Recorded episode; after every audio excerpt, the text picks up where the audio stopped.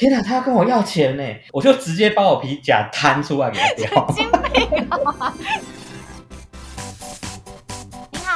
好，欢迎来到偏食台台。今天邀请到的来宾和我一样是长期居住在曼谷的台湾人，而且我们一样是斜杠青年。我自己平常是一位妈妈，还有钢琴老师，现在也身兼偏食台台这个频道的企划、主持人跟剪辑师。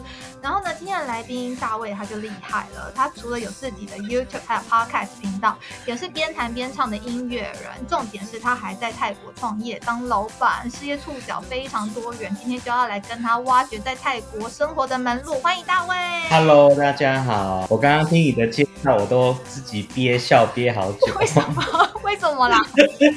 没有，就是自己听到这种形容就觉得很有趣，还音乐人。你是音乐人呢、啊，你之前 podcast 那边自弹自唱，我想说，哎、唱的很不错哎，而且我觉得最妙的是他那个音乐你还有特别选过，对不对？因为它是跟主题一样的。对对对，就是自己很想要当音乐人、啊，然后就自己只能自己在频道用这样。没有，你是你是啦，所以你想要当的音乐人是你想要创作还是怎么样？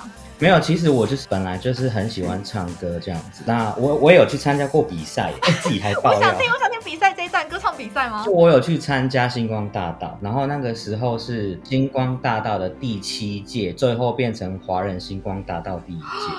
天啊，哎、欸，很精彩！你是在泰国参加还是台湾参加？哦，那时候我刚好人在台湾，哦、然后我那时候是在台中海选，就入选了。然后我们有去摄影棚录过，但是很好笑的是，录影的当下，我以为我会很多镜头出现，因为那个摄影师找我拍了好多东西，结果都被剪掉。对，我就想说，我是不是到时候会被晋级还是什么？结果没有被淘汰，然后画面全部被剪掉，气死我！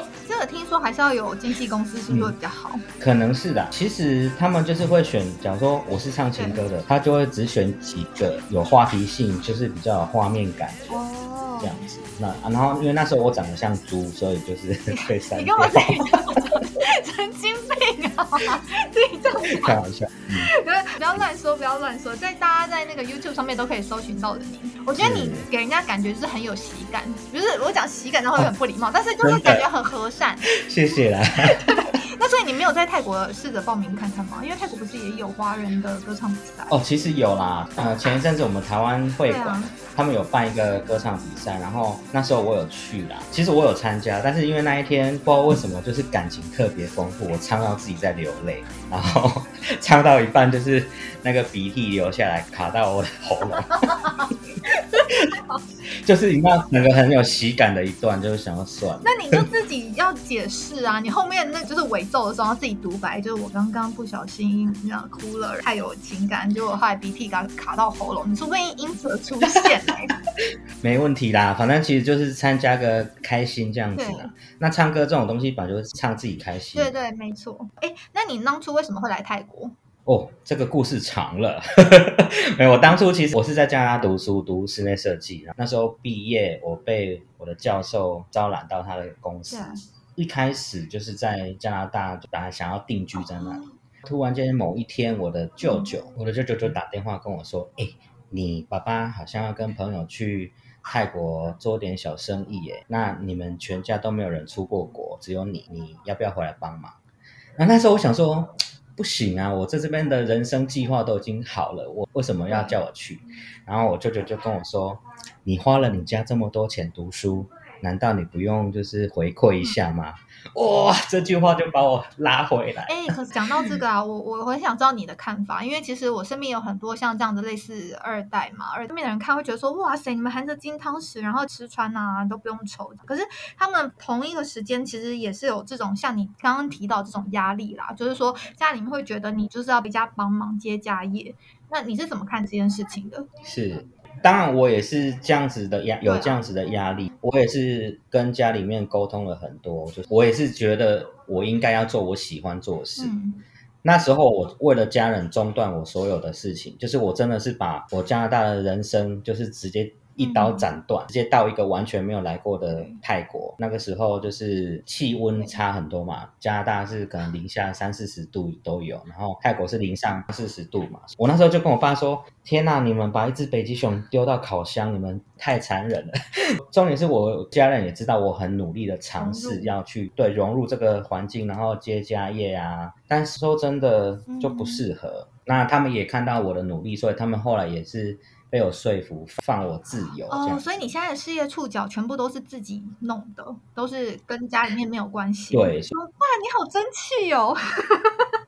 真的，我自己也这样觉得，没有，没有，真的，真的，真的。我当初在家里工作，我也是很拼命。当然，那种朝九晚五的生活跟我是完全不适合。你看，一个设计师被丢到工厂，你知道，又丢到烤箱，那种就是多痛苦啊！对啊。那当然，后来我爸爸他们也理解了，就想说这样子把我困在那边，他们也觉也知道我很努力在融合融入到家族企业这样子。嗯，哎，那我问你一个比较私人的问题，所以你在。这个整个过程里面，你等于说从加拿大然后过来，哎，你说你在加拿大生活多久？十年哦？没有没有没有，我那时候应应该是五六年吧，六年左右。那也蛮长的。然后你从加拿大生活到泰国这边来，目前你在泰国这边待多久？泰国前后加起来应该是十五年。我中途就是离开我爸爸那个公司之后，我回台湾创业，大概两年到哎两三年这样，然后又再回来泰国。哦，那你中间过程中有后悔的时候吗？后悔哦，说真的，以目前的状况看，我来到泰国我没有后悔，我反而觉得也蛮庆幸当初有回来帮忙啦。嗯，对，但是其实心里面还是会向往那时候在加拿大的生活，因为那边的生活品质真的非常好。对，有时候会幻想说，哎，我当初如果没有回来呢，还留在那边的话。现在的我会是怎么样？就是会想，但是没有后悔。哦，对对，因为在那边的生活品质一定是比较好的，啊就是呃，不管你说环境啊。但是我有一些朋友，他们也是从加拿大过来泰国这边接家业。那他们的意思是说，呃，加拿大那边的就业机会其实很少。对对对，不好找，就是不好找，所以要看用什么角度。基本上，对，要工作证的话也会很麻烦。听说近年呐，他们那边的就是这些机会开放的比较多，但是在我那个时期是非常非常难的。嗯嗯。那所以说你这么厉害的，就是自己创业，呃，因为我知道你创很多，可是你可以，对啊，我知道你创了很多种嘛，你可以跟听众讲一下你的事业触角大概是哪几种？其实也没有很多啦，我就是做室内设计嘛，因为我室内设计会接触到的各行各业很多种，所以我通常哎看到什么觉得不错的，我就 try 一 try 这样子。那我室内设计本业，然后我有开过韩国餐厅，呃，应该是说韩国料理小店啊，不是餐厅哈。然后我还有跟人家投资手摇饮，哦，手摇在台湾的那种吗？珍珠奶茶？对对对对对，在台台湾的一家叫做功夫茶，我们在加拿大也跟人家尝试着开过。然后还有做一个共享空间，现在还存活着。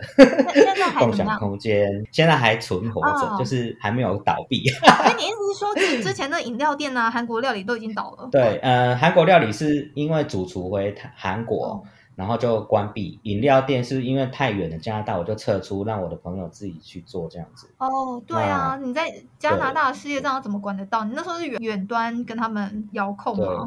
其实我也有点类似，就是说帮他们牵线，然后帮他们看设计内容，就是我有点算是股东的身份在投资啦。哦，对，哇，哎，好厉害哦。对，然后但是你知道我逃不过那个饮料的魔掌，我后来在泰国也创了一个手摇饮。那你要不要介绍一下？现在还在吗？现在，我跟你讲，这个手摇饮很可怜，就是我们在疫情前筹划了一年，然后好不容易开幕了。然后呢，有人来帮跟我们谈加盟，结果呢，立刻就疫情了哦，政府就宣布泰国的百货公司禁止营业。呃，对，所以我们就因为这样子腰斩。等一下，所以你们之前的饮料店是在百货公司里面哦？对对对，我们地点超好的，对喜阳捷运站出来第一家店就看到我们。哇，而且那边还有朱拉隆功大学的学生，学生最爱喝手摇饮了，对不对？对啊，哇，对，所以我们那时候很棒。我们那时候其实品牌的规划跟愿景，其实大家都很看好。哦，真的就是开了两个月，我们砸了很多钱做了一个旗舰店，开了两个月就立刻被勒令停业。嗯，我可以问一下，你们光是租金要缴多少钱吗？四十万一个月，这真的天文数字。对，那一场其实投了很多钱，然后全部赔掉了啦。连我们的押金，我们后来因为疫情就觉得说应该要撤出，我们就忍痛撤出，然后押金两百万也就全部被吃掉。那等于是你赔赔两百万这样子吗？不止啊，还有那些装修啊，那些很多啦，其实赔了蛮多的。哦，我要哭。那当然不是只有我一个人，是是一群朋友这样子。哦，天哪！哎，所以说你这样子等于有跟人家一起合伙过，你算是我少数听到跟人家合伙，但是还好好的，还会继续想要合伙的人呢。就有一些部分是这样没错，然后像我刚刚跟你提起的那个饮料啊，就不是这样的，那个部分就是搞得很糟糕。大部分你会听到很糟糕的事情，我们也都发生。啊，可是你这样还有勇气继续跟人家合伙创业？没有，我说真的，这一个东西有点打击到我。我现在觉得不要跟任何人股东是最好。嗯，但是我之前跟别人的合作都好好的啦，就是朋友都还是很好，感情也都很好，就没有什么问题。这一个案例真的是太特别，因为我妹她也在台湾开咖啡厅，然后她之前是跟人家合伙，后来就算是自己做的。因为我爸妈也算是做生意嘛，他们那时候也有一直跟我妹讲说，你不要去合伙创业的话，你就自己独资就好了，不然的话合伙会有很多问题。这在我的心里面就埋下了一颗种子，我就觉得说，我如果今天要做什么事情哈，我就希望自己一个人，然后自己能力到哪里就做哪里这样子。其实大致上是这样没错啦，除非你今天找到一个就是跟你真的是。志同道合，算是 partner 的那种。像我的设计公司，我现在有一个跟我一起合作的伙伴。我们是互补，哈哈，没错，我们这是互补，在这种合作状况下是加分的。那如果说你跟做对象长期是那种意见不合、价值观不合的，你就很难合作下去。所以就是说真的，也不是不能合作啦，就是要慎选。没有，我觉得这太难了，因为你看，连结婚找对象都这么困难了，更何况是创业。对啦，对啦，那是变说自己要够成熟去面对一些问题，这样子啊。那你是怎么兼顾这么多事业发展？你有请很多助理？是吗？感觉事业做很大哦。我跟你讲，我 说真的，我也不知道我怎么去嘎这些时间，就是真的时间要善用，要管理。我从读书的时候，我就有一个 calendar，我通常就会把所有的事情安排好写下来，然后我会把时间算的很刚好。这个东西我要用多少时间做呢？一个一个像积木这样堆堆堆堆起来。所以我的我的朋友都会跟我开玩笑说，每次只要想要跟你见个面，都要提早一周跟你预约，就是很麻烦。可以，我可以。理解提早一周，我觉得还蛮合理的。那我们之后就约一下，可以啊。重点是要带到这个。好，我要插播三则网友的留言。第一个呢是有一个网友说：“哎，这渣男这一集还蛮好笑的，感觉你朋友的台语还蛮溜的。”对，没错，我因为那一集，所以我认识了能。头轻骨台语，大卫，你知道这什么意思吗？能头轻骨，嘿，对你就是得寸进尺哦。哎，好厉害！哎，这很深吧？这这个算是深的，对不对？就我是台语环境长大的小孩，嗯，所以我觉得还好。扔头其实是软的土，你就要深深的去挖它，就是你就越软就越容易挖这样子。哎，讲到台语好，那我问你泰文好吗？哦，好啊。哦。啊，不好吗？好啊，好啊，好啊，可以啊。因为我我自己可能因为我泰文也不到很好，然后台语又烂，所以每一次我跟阿妈沟通，因为我是只有啊在跟阿妈沟通时候才会讲台语，然后我发现我就是很多字会变成泰文啊，真的吗？有一点点类似啊。对啊，我没有办法分开耶，在我的大脑里面。好，那我再来插播第二则网友的留言。如果你是 Facebook 的老人家，建议改成惯用者。对我之前都讲老人家，现在要改成惯用者。那这边的话，再呼吁一下大家，请追踪偏执太太的 Facebook 哦。再来第三则留言是自己做开场音乐，把你的专业趁机展现一下，例如做个洗脑歌，就偏执太太 这个部分我会思考一下。但是因为我知道做音乐其实要花很多时间啦，然后再加上。现在网络上真的成熟的音乐人实在是满满满的。我自己其实有跟四面佛喜喜宴，我刚刚讲喜宴，喜宴 四面佛 许愿，对。对我笃信四面佛，然后我有跟他讲说，如果呢，就是有发生了什么事情，放在这个偏执台台的节目里面。好，那我们再回来大卫这边电话里面呢，你有说你对于在泰国发生交通事故很有经验，我相信是了，你都已经待在这边十几年了，可不可以分享一下你比较印象深刻的？OK，其实真的还蛮多的。有我有一次就是在开车，然后我要往右边切入，然后我就看了一下，OK，没有车，远远的有一台摩托车，我就想说应该是来得及。结果我才头刚探出，哇，那摩托车好快哦，他就直接从我后面撞上来了。那当然就是大家要在路中间吵架，因为那个是还蛮早期。对啊，会吵架吗？我在泰国遇到的都大家人超好的。对，泰国的人是比较不会说在那边吵啦，但是因为那一次。嗯，还是因为你是男生，也 也有可能。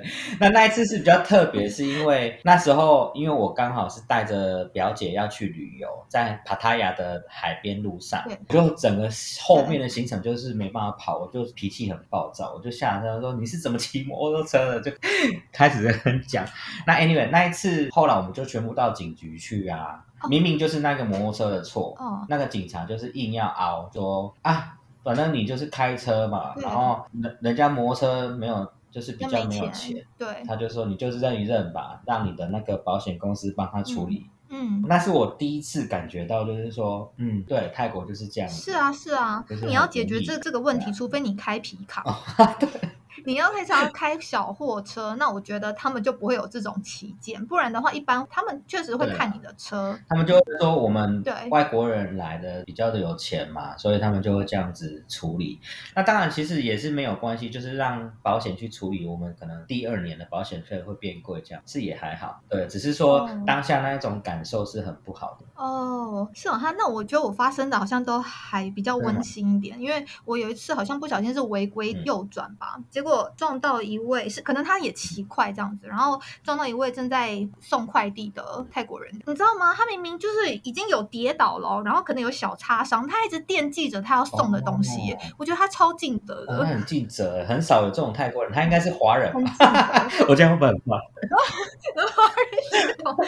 你知道我还有一次，你说这个我也想到，这个没有车祸，但是就是在我来的很早期的时候，那时候我被拦下来，我整个超惊慌，我也没有做什么错，这样。然后他就直接问我说：“你有没有带钱？”带钱？他问你有没有带现金？对，他就说：“你能吗？”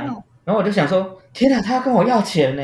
然后那时候我二十几岁嘛，就是很单纯，我就直接把我皮夹摊出来给他看，我说：“我有，我有，我就是这些钱。”然后然后他就直接不是，我也没有很多现金，但是就是他就直接从我的。皮夹抽出了里面最大张那个一千块，他就抽起来，他就直接拿走，哎，那那时候我就傻眼猫咪，我想说，好啦，我要赶快离开，我我不晓得我在怕什么，对，但是我就立刻想要赶快回去，他就放我走，然后结果我边开边觉得不对劲，我想不对啊，我到底为什么要给他一千块啊？然后我就掉头开车掉头回去找那个警察，然后结果他就已经收摊了，你真的掉头去找？我真的超好笑，我超白目的。我那时候就不晓得我在怕什么什么，哎，警察干嘛拦我啊？我又就是惊慌这样子啊，真的是把皮夹摊开给他看了。我现在永远记得那个画面哦。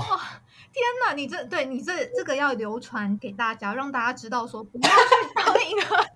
当一个肥羊好吗？就是你把钱收好，真的。对，然后其实遇到警察真的有很多奇招，我可以理解你当初真的很害怕。我还有听过阿姨啊，可能就是刚开始下来，然后口气很不好，就发现警察态度很强硬。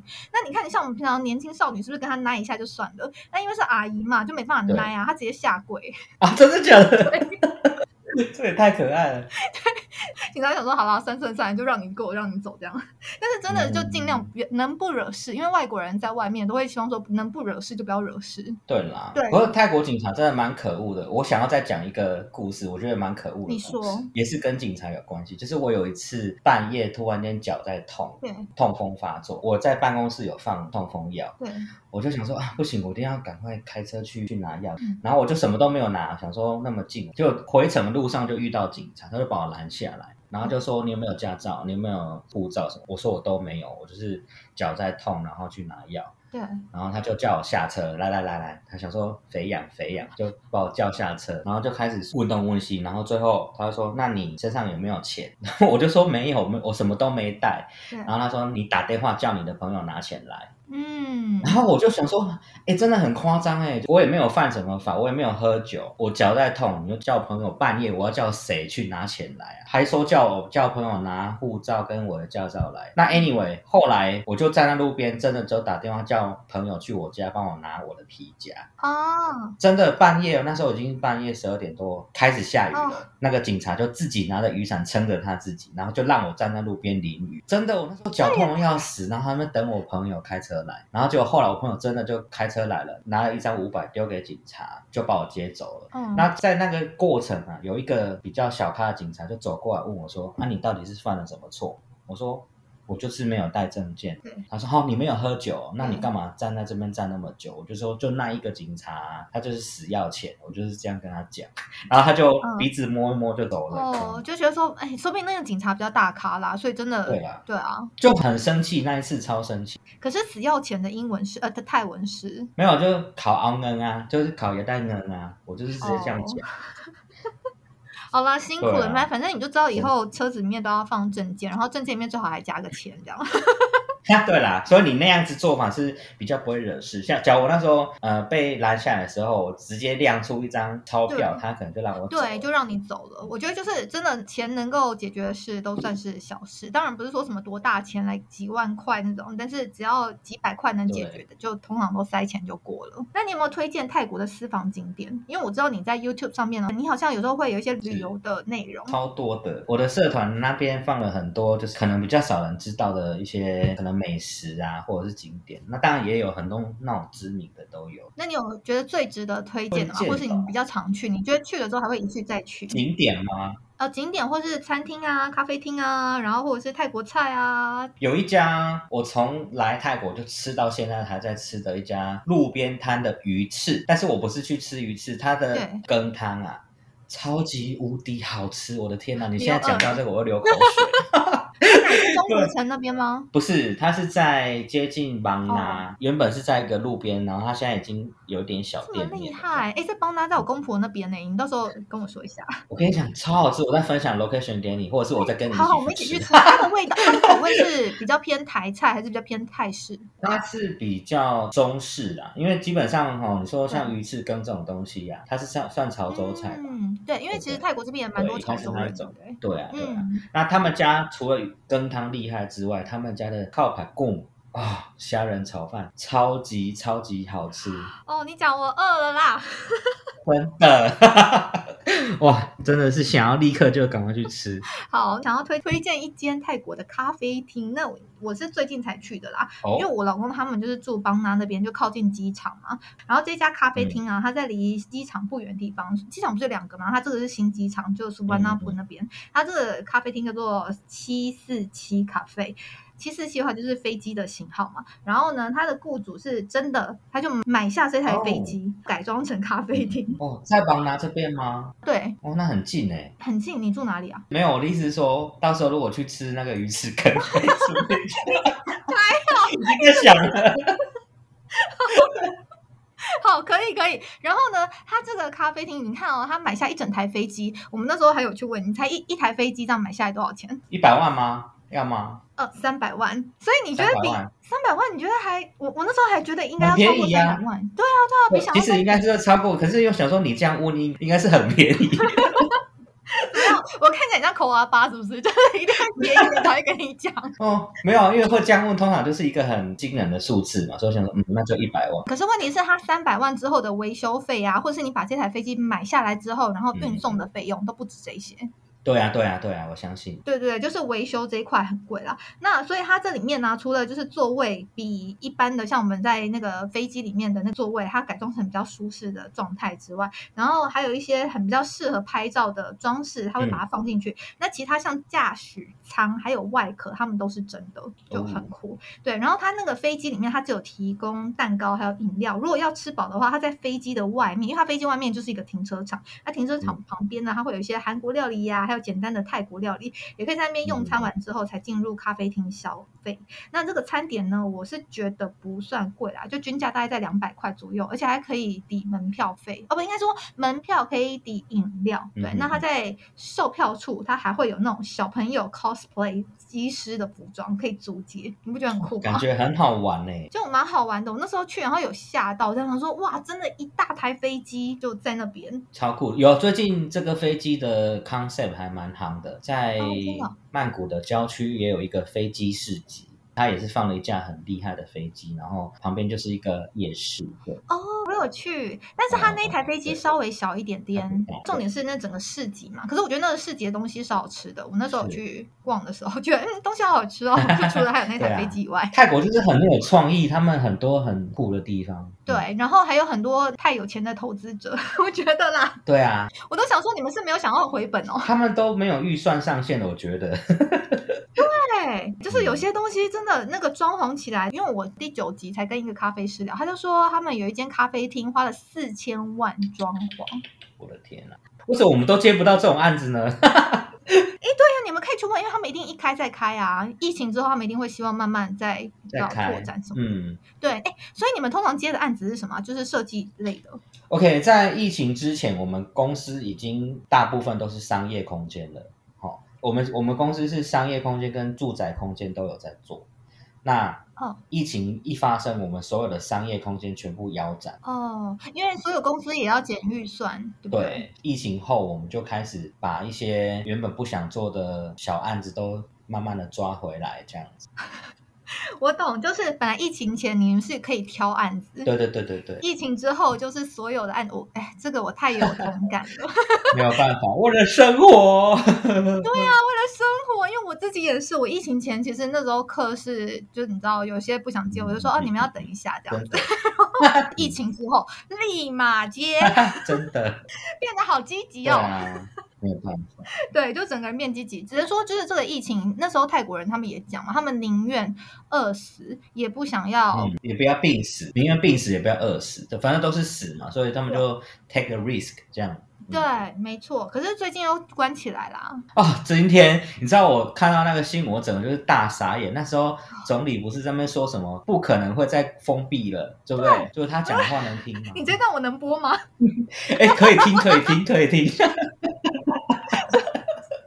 其实我真的还蛮傻眼，那时候我去年还前年回台湾的时候，我就是笃定泰国就是一个观光国家，对，观光占了 GDP 很大一个百分比嘛，这不可能关呢。殊不知我一回去它就关了，而且还关很久。对啊，对，就是它，所以它经济受到的的影响一定很大了。其实你知道，我前一阵子因为刚好我有一个不费 ticket 嘛，就是可以泰国四处飞。你知道，我每到一个城市，我就难过一次。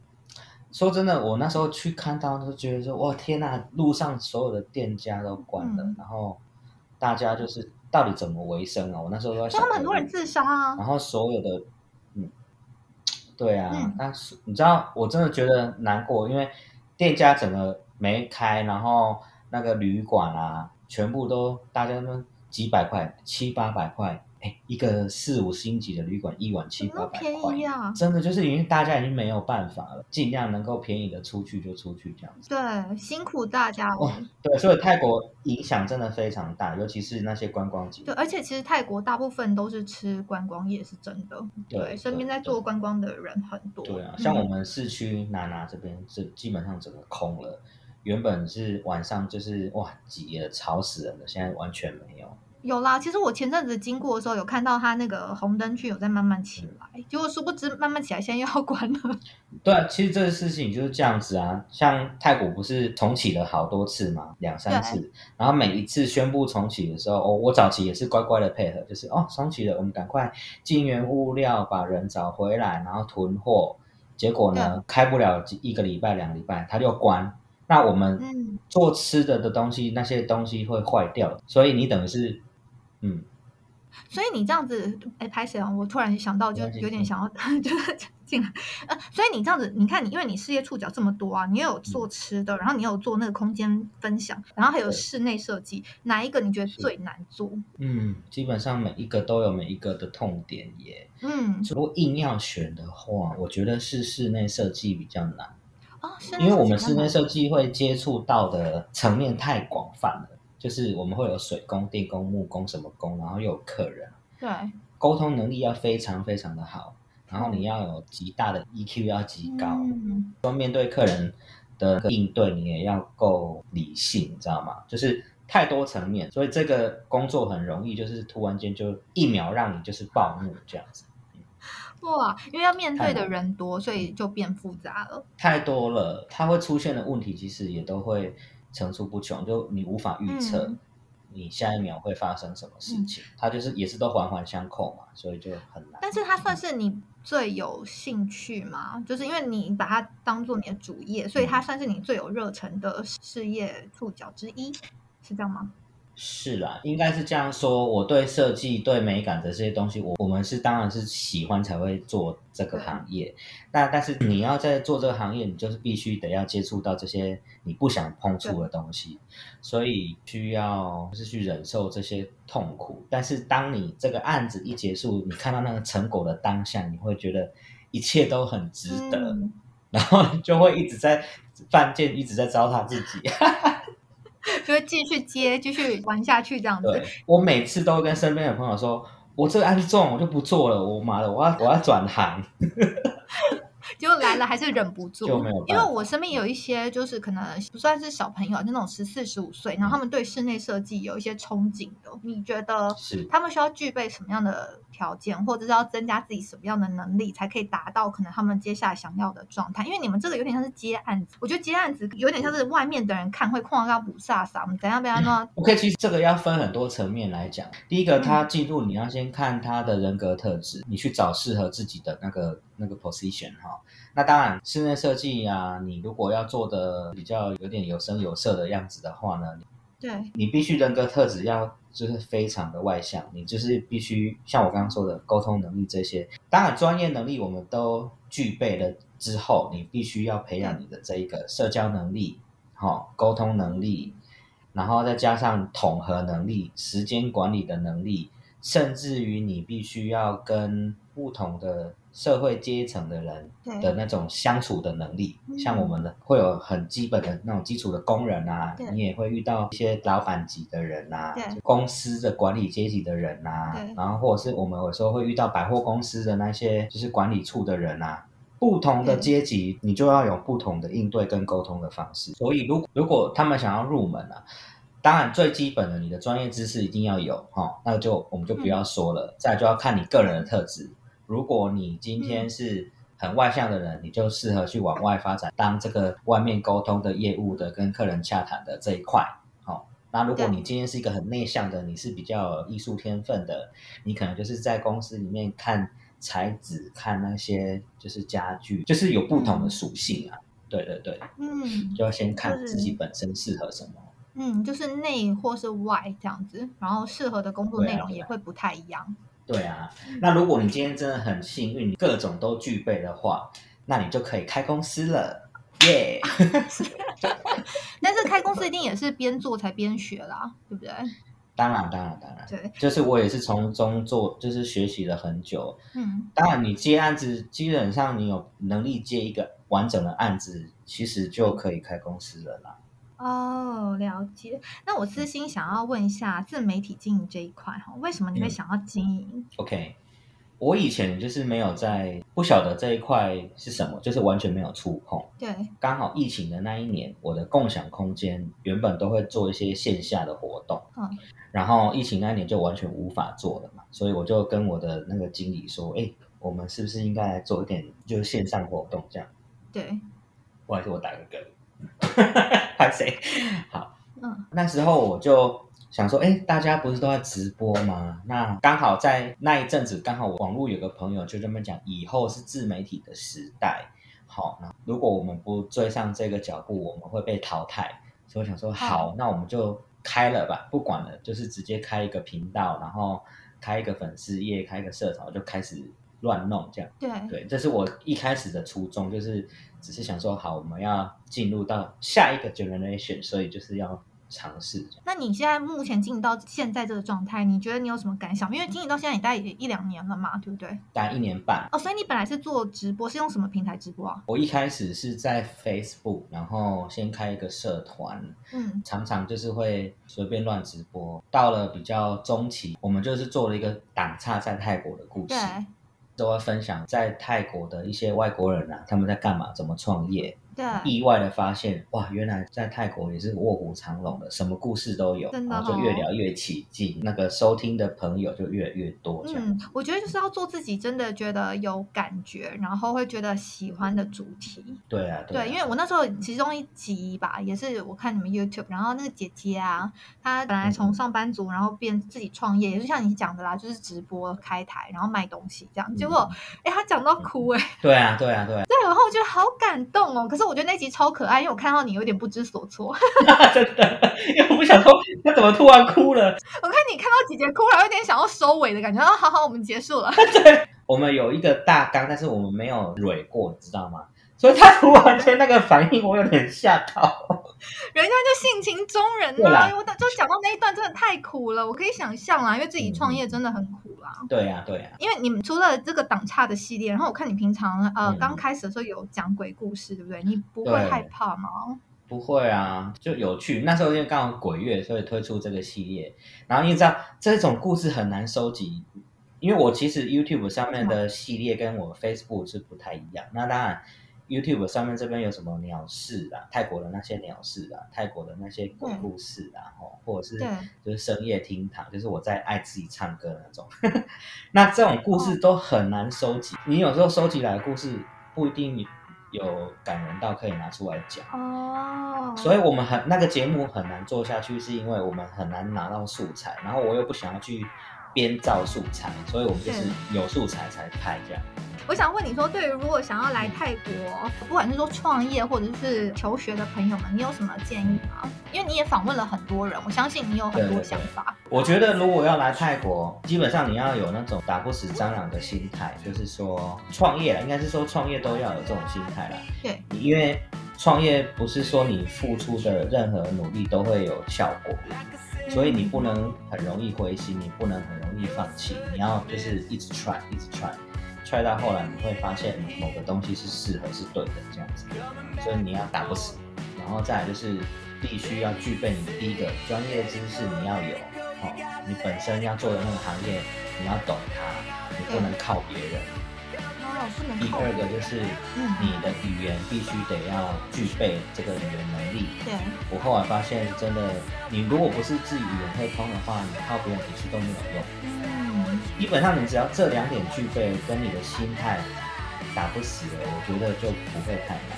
好，我我很喜欢你的这个想法，因为哎，你应该是一个很正面的人，对不对？我我我应该是啊，对我算是比较乐天派的。不过这样子我觉得很开心，等于说你聊起来，然后给别人的建议，我也觉得很受用。因为大家平常你知道负能量，负能量满满的，然后听到你这样，我会觉得啊，天啊，开心放心。我跟你讲，我的我的社团都是正能量的资讯，所以欢迎来看看。